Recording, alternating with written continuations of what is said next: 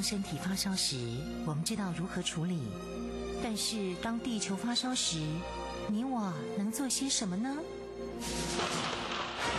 当地球发烧时，冬天不冷了，夏天下冰雹，雨林在缺水，草原沙尘暴，北极熊会灭绝，人类的家园将被摧毁。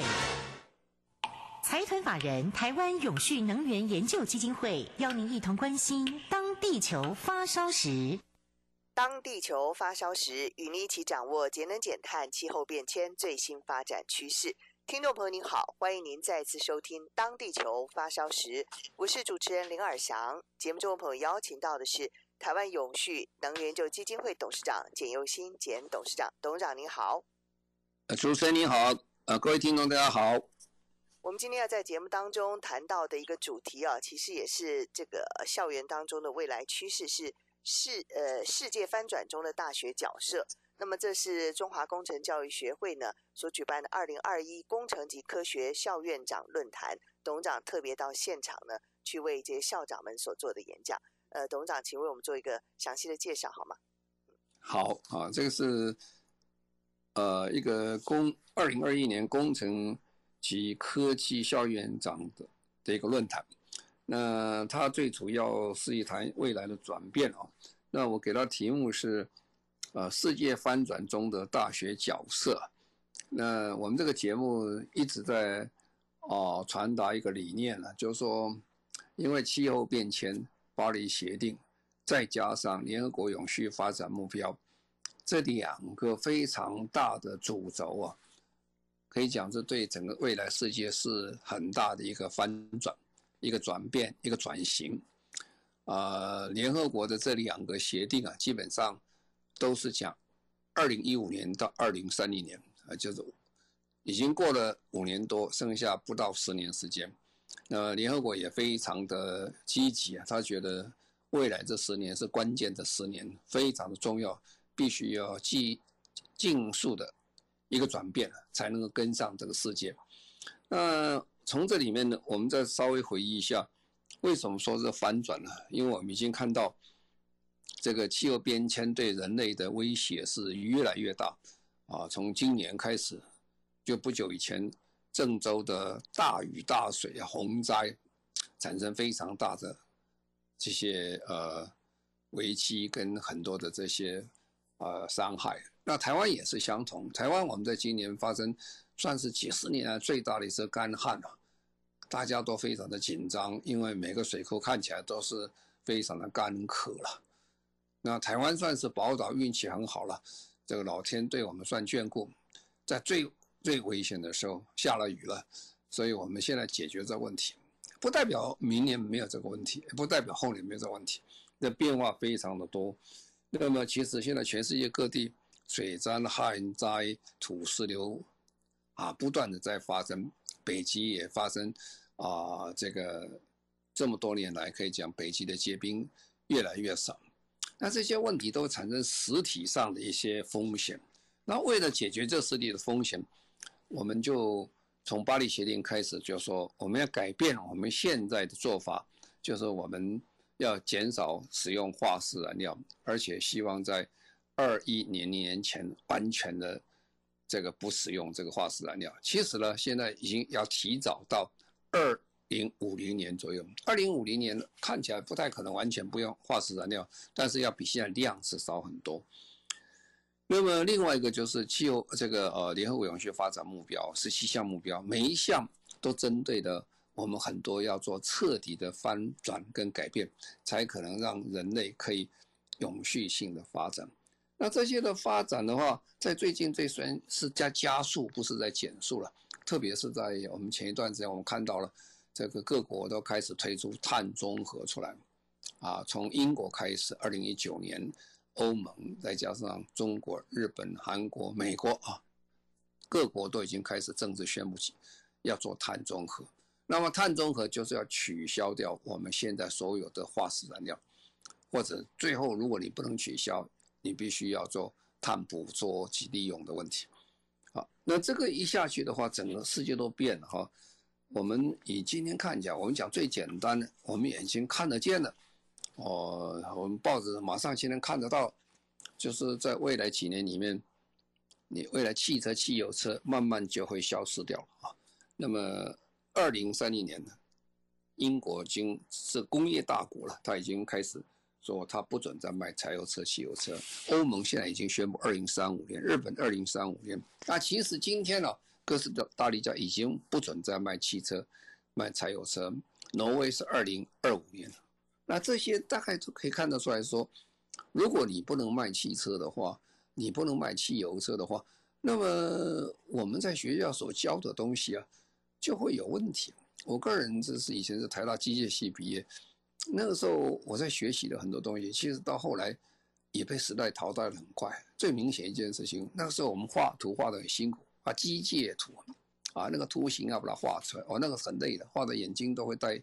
我这个眼睛有一点的近视，就是那个时候画图画出来，所以呢，这个是很辛苦的工作。可是后来并没有用，一样的道理。我们今天如果在学校教的东西，还教教内燃机啊，教这些东西，然后花很多经费在做这个研究，怎么提高我们非常多的这个呃汽油跟柴油这些效率等等，其实它能所用寿命时间并不长。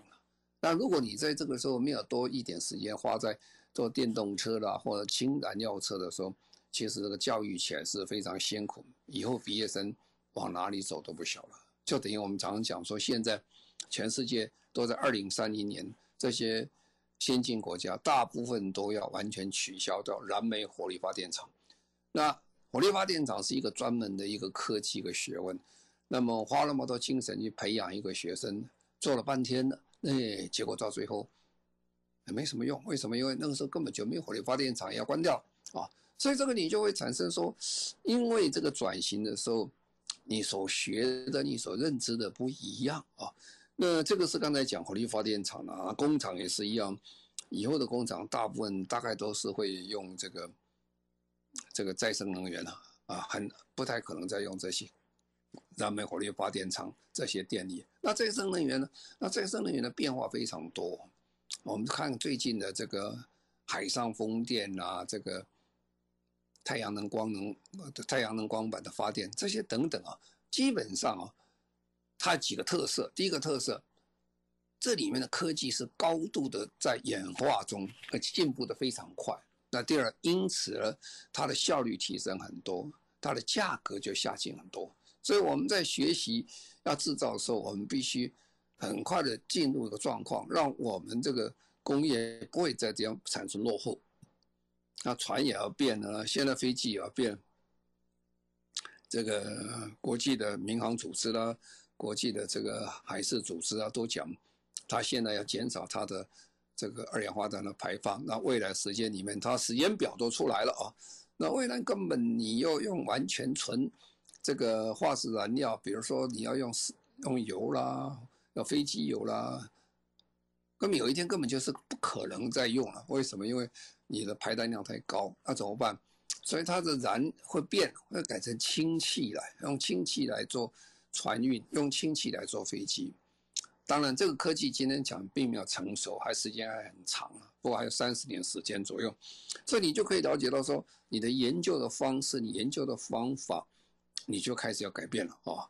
那传统的建筑啊，传统建筑也是一样。我们现在的房子讲起来，基本上严格的讲，台湾的现在现存的房子，即使新盖好的豪宅啊，也没有办法应付二零五零年那个时候台湾的这个建筑的标准。那个时候建筑标准是强调什么了？要强调它的节能设备啊，要强调它的这个能源的使用。那怎么样做一个纯的一个好的零碳房屋或者零能源的房屋？这这这个就要研究了。那这些研究的过程当中，哦，除了学校注意，不是只有这些呃工程人要做这个事情，这个学法律的也要跟着变这个事情，因为法律要跟着变啊，所有的这个整个。社会改变的时候，法律最重要。如果法律没有变，大家不会实行。有时候我们在讲，哎，为什么台湾节能减碳速度进步这么慢？其中很重要一个因素，我们的法律并没有跟着变，变得不够快哈。哦，所以法律要变，法律要变的话，那学法律人他必须要非常了解，法律跟环保之间的关系在哪里呢？他非常清楚啊。更重要的，法律还不算，有了规则、有政策之外，很重要的一点就是说，哎，我们在做这个经费上怎么来的呢？哦，所以就会发现金融也会变啊。说今天我们叫永续金融，所以永续金融所学的啊，跟我们当年这个。呃，开始学的金融是有差距的。永讯金融就是非常关心说，我在金融的贷款、在使用、在金金融投资方面，我要非常关注 ESG。换句话说，他要非常关心它的环境面、社会面跟那个公司治理面。啊，那这个的观点跟过去就不完全相同啊。所以今天我们就发现说，当金管会宣布说。我们要绿色金融二点零的时代的时候，就会发现说，我们银行并没有这样的人才。所以最近你可以看到，银行非常多的人员在做训练，训练什么呢？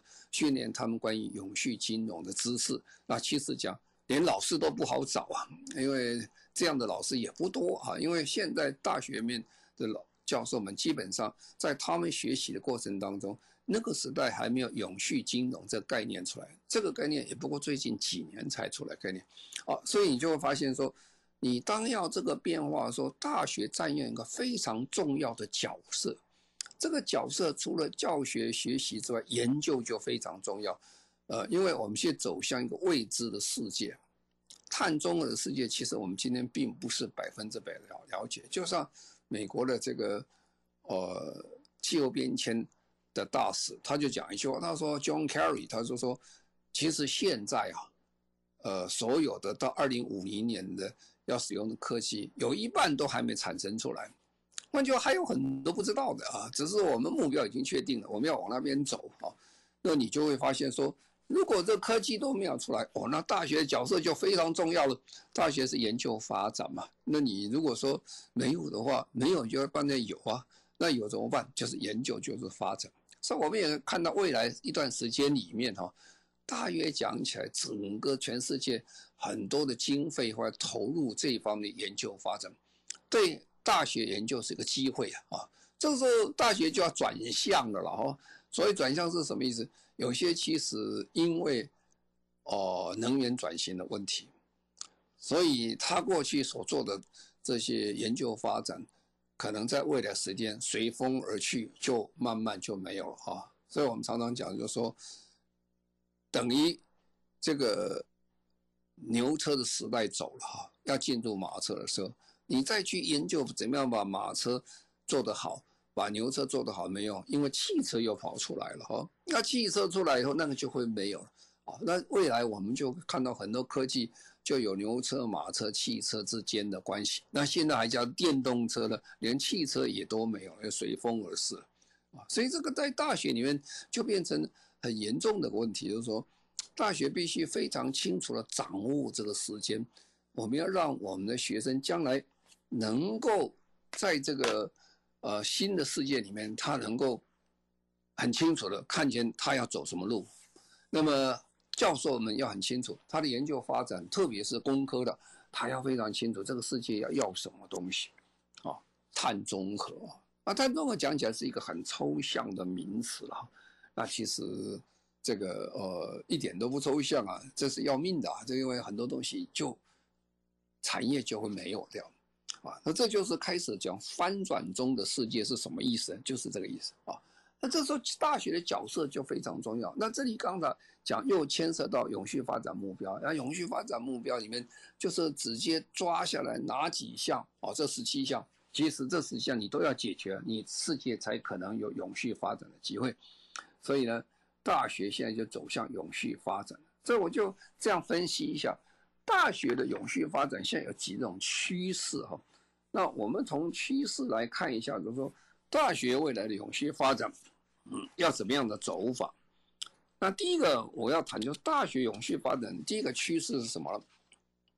大学永续发展的意涵跟定义啊，受企业的永续发展的影响，慢慢的成型起来。其实大学永续发展这话基本上是对大部分的大学讲是有点抽象。本来永续就是一个很抽象的名词啊。那经过这二三十年里面，联合国的跟很多的这些专家们，慢慢把这很抽象的名词变成非常具体化。开始的时候，它有一个所谓准则规则出来，那现在就企业讲起来，现在已经变成一个标准了啊，所以我们叫 GRI 的标准了，国际上的标准层。这个走了差不多二十年左右啊，那这个呃企业的这个。永续发展概念，如慢慢慢慢也影响到大学永续的发展的概念出来，啊，大学永续发展就逐渐逐渐也取得它这一方面的一些呃概念跟想法注入到永续发展，否则你跟大学讲永续发展是很困难的事情，因为永续发展我们过去谈的，呃，每个学科它都会讲到永续发展，但是永续发展最重要是整体的永续发展。没有办法说单科一项来做这个事情。好，那这大学永续发展，如果我们这个从企业的永续发展端来看，大学永续发展大概还是三个方向哈。第一个最大的方向还是叫大学治理啊，第二个叫做社会共融、社会公益啊，那第三个就是环境的永续。那大学的。这个治理讲起来，这是一个蛮辛苦的事情。其实现在当大学校长啊，或者治理学校、大学，其实是很辛苦的事情。我记得在二十几年前、三十几年前的时候，那时候办学校是比较容易，而且大家都很想办学校。你就会发现，二十几年前的时候，突然一大堆人说他要申请大学，哦，办大学，所以很多人都办大学。啊，台湾蓬勃发展，我们最大大学，我记得印象最多，我们大学到一百六十几所大学。从当时要考大学啊，像我在高读高中的时候，那考大学那个窄门是窄的又不能再窄了，非常困难。然后逐渐放宽，逐渐放宽啊。那宽到最后说，哎呀，考几分就可以上大学了，或者说，呃，考考上大学。不难哦，考不上大学才难才稀奇。这个人会考不上大学，因为大学太多了哈。所以这个变化当中，你就会发现这个供需之间的问题啊，学生跟学校之间，那就会产生问题。我这个大学很难很难治理啊。早期的大学大家抢破门要进大学，那现在台湾还有很多的私立学校，校长还规定说，哎。系主任呢，你要设法招生多少学生出来啊？那学老师跟学生之间，学生给打考评老师，然后老师还不能随便当学生呢，因为当了学生就代表一个人就代表好几万的学学杂费了啊，这很多啊，所以老师也不太管管学生，这个治理就反正非常的困难啊。然后再来就是说，呃，很多学校，特别是私立学校。因为董事会啊，啊，董事会原来他办大学的目的跟纯办纯这个教育的理念有一点差距，所以这个经费的使用等等啊，也会产生问题。那么还有很多大学啊，其实我们看台湾的大学，基本上讲讲是很辛苦了。我记得以前我在美国看念书的时候，那时候看哦，这个美国校长好像很容易做啊，他不管什么事，他主要在做什么，在做募款啊，在募款。那我说这个大学校长德高望重去募款，那个没有在做学术的问题，啊，后来最近这样几十年看下来，美国大学是很厉害啊，像哈佛啦，像耶鲁啊，他们的校务基金都上百亿的基金了，啊，他们的学费，他们的这个学校的经费来源不是从不是从学生学费来而已啊，它有各方面都有，所以如何筹措非常好的。这个校务基金也变成大学治理很重要。还有大学到底你有多少财产啊？多少这些财务可以利用的哦？光凭非常大的校园校区很大，怎么样善加利用，可以创造很多经费出来？那这些经费做什么？提供给老师做薪资，是薪资的增加、设备的增加、图书的增加、建筑的增加，这就对学校很有帮忙。说怎么样做很好的大学治理的话，这是学问非常多了。好，我们休息一下，等下再讲。好，我们现在就稍微休息一下，稍后回来继续进行今天的当地球发烧时。领航标杆企业共创永续事业，万众瞩目，拥有台湾永续界奥斯卡美称的 TCSA 台湾永续奖开跑喽！本届永续单项绩效奖全面升级，表扬具永续标杆及领导地位的单位，同时增设人权领袖奖，欢迎台湾企业、外商企业、大学、医院及政府机关共同角逐永续发展最高荣耀。详情请上网搜寻 TCSA 台湾永续奖。地球的事就是我们的事。联合国 SDGs 已成为全世界共同语言。由台湾永续能源研究基金会举办首届永续发展目标行动奖，将汇聚卓越 SDGs 实践案例，搭建永续行动沟通交流平台。即日起已开放报名，欢迎国内企业、外商企业、政府机关或医院、学校等非营利组织与机构，把握此次展现 SDGs 永续绩效的绝佳机会。中广新闻网 News Radio。您现在所收听的节目《当地球发烧时》，中广新闻网为您播出。我是主持人林尔祥。节目中朋友邀请到的是台湾永续能源就基金会董事长简尤新简董事长。今天我们特别在节目当中谈到的是世界翻转中的大学角色。好，所以在谈到比如说学校怎么管理啦，跟老师之间的关系，跟学生之间关系，这个。大学的治理，其实在今天讲讲是也非常专门的一个学问，很不容易的。其实一个学校能够长远发展哦，跟大学治理本身很有关系啊。所以有时候哦，发表论文是一件事情，但是对整个学校做长期性比较远的发展，而且还能够保持财务的健全，这是变得很重要。那另外当然校务发展很重要，就是呃环境永续啦。我们看看很多大学，很多大学对这呃环境的永续方面做的有些做得很好，有些做的不是很理想。但是现在对大学讲起来最重要一件事情哦，因为刚才讲碳中和时代变化下来以后，当我们国家在二零五零年变成碳中和的时候，嗯，难道大学？可以不碳中和吗？当然了，所有的企业、所有的大学、所有医院，当到那个时候，通通要碳碳中和。可是碳中和谈何容易了？在从现在开始就要准备了。讲个最简单的例子，如果我们今天大学盖一些房子了，您盖的房子如果是没有办法走向低碳或碳中和的时候，还是用传统的方式盖房子的时候，那个房子到未来就变成下任下下下任的校长的一个困扰。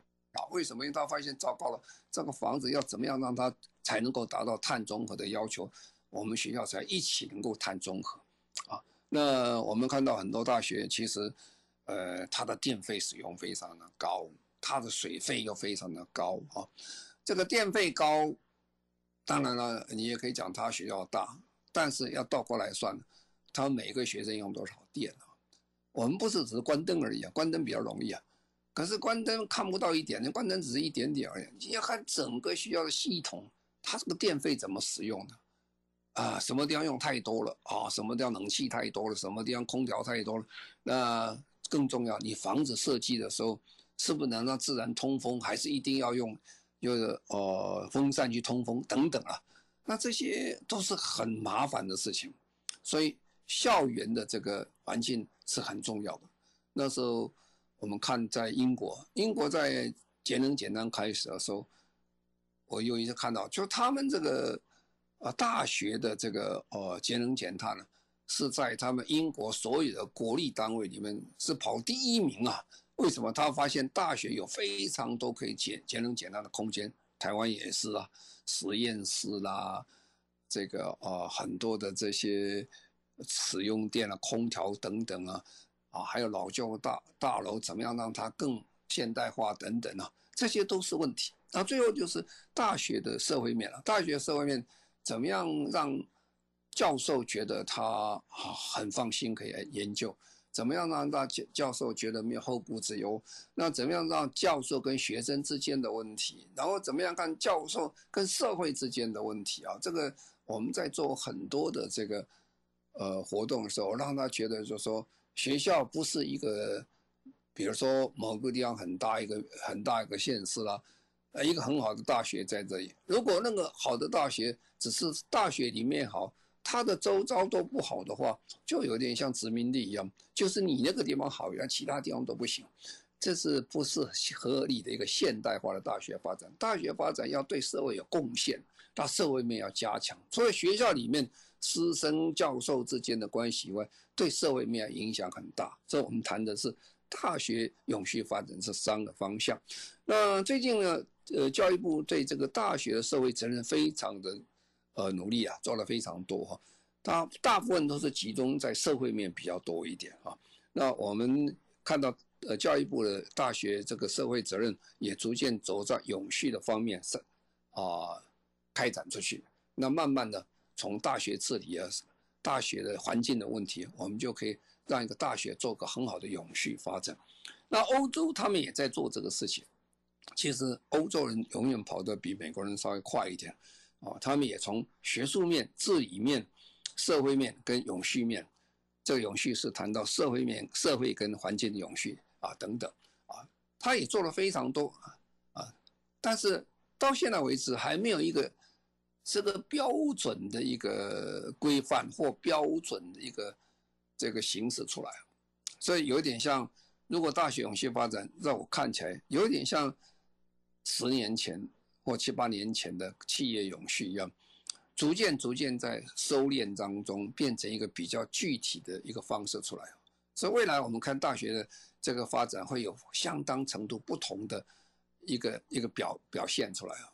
那再来我们就谈，就说他这些做完以后，现在大学就开始发表他们的永续报告书了啊。永续报告书永远是做永续最重要一件事情。因为你如果没有呈现说你到底在做什么事情的时候，你说你永续多成功，其实是一个宣传而已了。所以永续报告书我们可以看台湾最近永续报告书慢慢多起来，世界各国永续报告书也多起来，但是它形式不同了哈。因为刚才讲，现在没有一个具体的形式完全出来。啊，第二件事情啊，联合国永续发展目标现在变成驱动啊大学。中长期规划里面最重要的事情。那么，在公元两千年的时候，联合国有一个这个呃人，在这有一个有大学的永续教育的一个会议啊，整个开了十五年左右。在二零一五年的时候，在仁川呢，他有一个宣言呢。那这个宣言的架构，他说希望二零三零年怎么样做到一个。永续大学、大学永续、教育永续的一个方向出来，啊，列得非常条列是很清楚，就大家讨论很清楚。不过后来在二零一五年呢，他做完了这个联合国又发表一个联合国永续发展目标，所以现在就要把上一次的这个仁川的资料或把它加进后来的呃联合国永续发展目标，现在新的一套出来啊。那么这样的话，联合国永续发展目标出来以后，第二年呢，世界大学校长会议就说好，那现在我们希望世界各国大学校长能够把永续发展目标列成他们学校的中长期发展的目标，因为这是世界性的目标啊，因为永续发展目标变成大学的 common language 啊，变成。大家讲一样的话，做一样的事情，这我们大家方向是相同。世界目前十七项永续发展目标，这是这几项，我们大家一起来做，而且这是跨领域、跨政府、跨国家、跨国界啊，这些还要跨年、跨世代，这一个很大的一个发展出来。好，那么这个时候有人就讲，那我这个做呃永续发展目标什么好处呢？那么联合国他也接着讲的很清楚，这个永续发展目标最大的好处啊，可以展现了大学的社会影响力哈。那么第二件事情，可以创造更多和呃永续发展目标相关的这些需求出来，因为社会是需要这个，我们大学不能关在大学里面做这些事情，然后开发新的伙伴关系出来。永续发展目标里面第十七项最重要的伙伴关系，我们要让大学不是活在我个人那个个体上表现特别好而已了。我们希望更好，它能够带动这个所有全世界。那么大学都是全世界最聪明的聚在一起，它有伙伴关系的时候，会远远超过一加一等于二的一个效果出来。好，那我们创造更多的资金的来源，好，那么更容易就是有这样的话，USR 就是大学的这个企业社会责任呢，跟这个结合在一起，我们可以达到世界的统一的一个比较全球化定义会跑出来，我们到底在做什么事情？好，那这个时候当然世界各国这已经在在发展，也是发展发展的报告书了，永续发展报告书，很多国家这个大学现在永续发展报告书都做得非常的理想。好，那我们等一下再讲下一步。我们在这稍微休息一下，稍后回来。领航标杆企业共创永续置业，万众瞩目，拥有台湾永续界奥斯卡美称的 TCSA 台湾永续奖开跑喽！本届永续单项绩效奖全面升级，表扬具永续标杆及领导地位的单位，同时增设人权领袖奖，欢迎台湾企业、外商企业、大学、医院及政府机关共同角逐永续发展最高荣耀。详情请上网搜寻 TCSA 台湾永续奖。地球的事就是我们的事。联合国 SDGs 已成为全世界共同语言。由台湾永续能源研究基金会举办首届永续发展目标行动奖，将汇聚卓越 SDGs 实践案例，搭建永续行动沟通交流平台。即日起已开放报名，欢迎国内企业、外商企业、政府机关或医院、学校等非营利组织与机构，把握此次展现 SDGs 永续绩效的绝佳机会。中广新闻网 News Radio。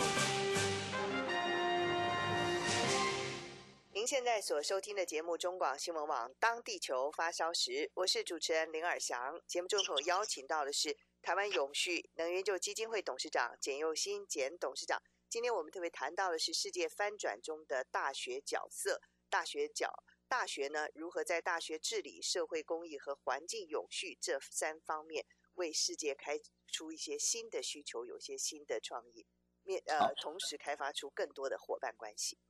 好，那我们就讲到趋势三了。趋势三哦，就是我们从知识到行动，我们把我们从大学的这些知识变成一个行动，做跨整域、跨领域的整合以后，我们强化对社会的一个影响力。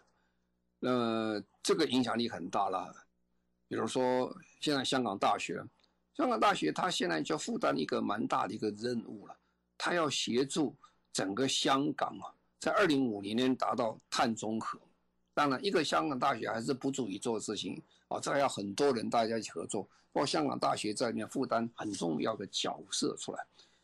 那我们也看到这一次这个 COVID-19 啊以后，就发现牛津大学突然变成全世界很有名的地方啊，因为我们的 AZ 疫苗是那边发展出来的。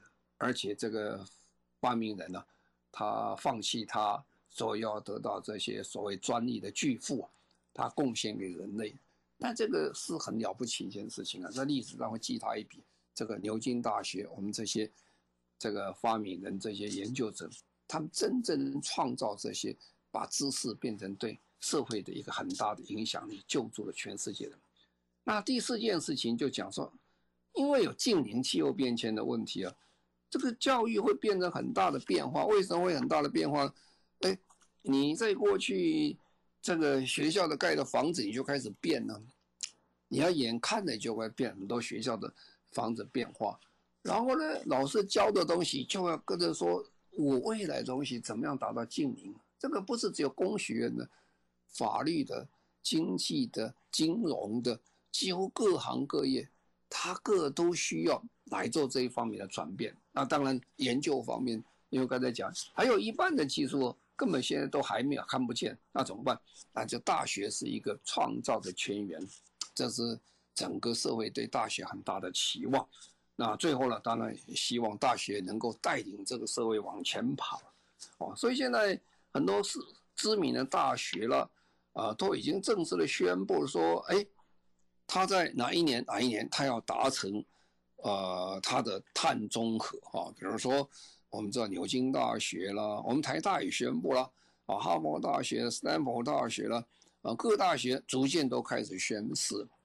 宣誓是很容易做到，是很难呐、所以当这个学校开始宣誓的时候，他就知道他对这个整个社会承诺我要做这件事情，做到大学真正能够碳中和是很难的事情，但是呢，宣誓是非常重要。我们非常感佩这些校长们呢，能够带领学校做一个碳中和的宣誓。但是更重要的，他要配合的行动，从教学、研究、社会服务一起要跟得上啊。那我们也看到很多大学，他们校务基金啊，根本完全撤出什么呢？撤出这些呃石化的投资。好，那再来我们就觉得，这个比较大的变化哈，就是说 Z 世代啊，Z 世代是什么世代呢？这一九呃一九九五年又出生的啊。啊，现在大概都二十五六岁以下。现在这些世界变成主流，在二十亿的人口，这这个世代的人哦，跟我们这个年纪大的世代是不一样。它最大不一样在哪里？他是生活在网络时代，网络的元年一九九五年开始，网络改变人的生活，网络改变人的一个思考模式，因为他们很多知识的泉源不再来自于老师，不再来自于父母。是来自于网络啊，那他们对社会充满了非常大的一个期待，对永续非常的关心，啊，对气候变迁的问题也这份关心，所以我们才发现，啊，有一位瑞典的小女生叫 Greta，那么她就发动了这个永续的行动啊，每个礼拜五罢课，呃，不上课，跑去。这个国会的地方去宣支持，一定要做永续发展，要迈向碳中和。哦，所以这个世代人跟我们世代是不相同的啊。那我们必须，因为世界未来是他们的了。那你大学教育如果不管他们，是不是很奇怪的事啊？所以这是改变新时代改变我们很重要的一个动机来源。那最后下面讲的就是说，现在大学跟过去不一样。大学好坏怎么看呢？过去台湾大学好看很容易啊，联考成绩几分就是最好的，那很清楚，好学生往那边跑，很单一的决定这个学校的好坏。现在不一样啊，现在全世界各种评比的方式出来了。哦，我们的评比方式从这个环保的评比，一直到现在有整体的评比啊，有 THE 啊，英国泰晤士。的这个评比，它又分学术的，又分啊永续发展的。然后我们要看到绿色大学评比，有人又看到呃各种评比都有了。如果我列出来的话，这个几十项评比啊。所以现在大学好坏不是说你说的好坏就算，有一个公正第三方在评比。我们永续能源基金会今年也在做评比，我们今年有三十八家大学参加评比，大家也了解到说。我这好坏已经不是我说好我说坏的问题啊，是整个社会第三方。换句话说，社会对大学的期待比过去多很多。这些就是我刚才谈的，整个大学未来的发展是相当的大，而且变化非常的多。那么我们了解，大学永远是站在个领导的地位。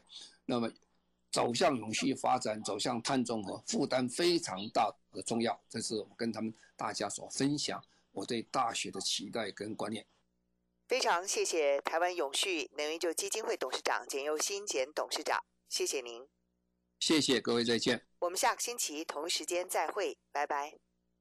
领航标杆企业共创永续置业，万众瞩目，拥有台湾永续界奥斯卡美春的 TCSA 台湾永续奖开跑喽！本届永续单项绩效奖全面升级。表扬具永续标杆及领导地位的单位，同时增设人权领袖奖，欢迎台湾企业、外商企业、大学、医院及政府机关共同角逐永续发展最高荣耀。详情请上网搜寻 TCSA 台湾永续奖。地球的事就是我们的事。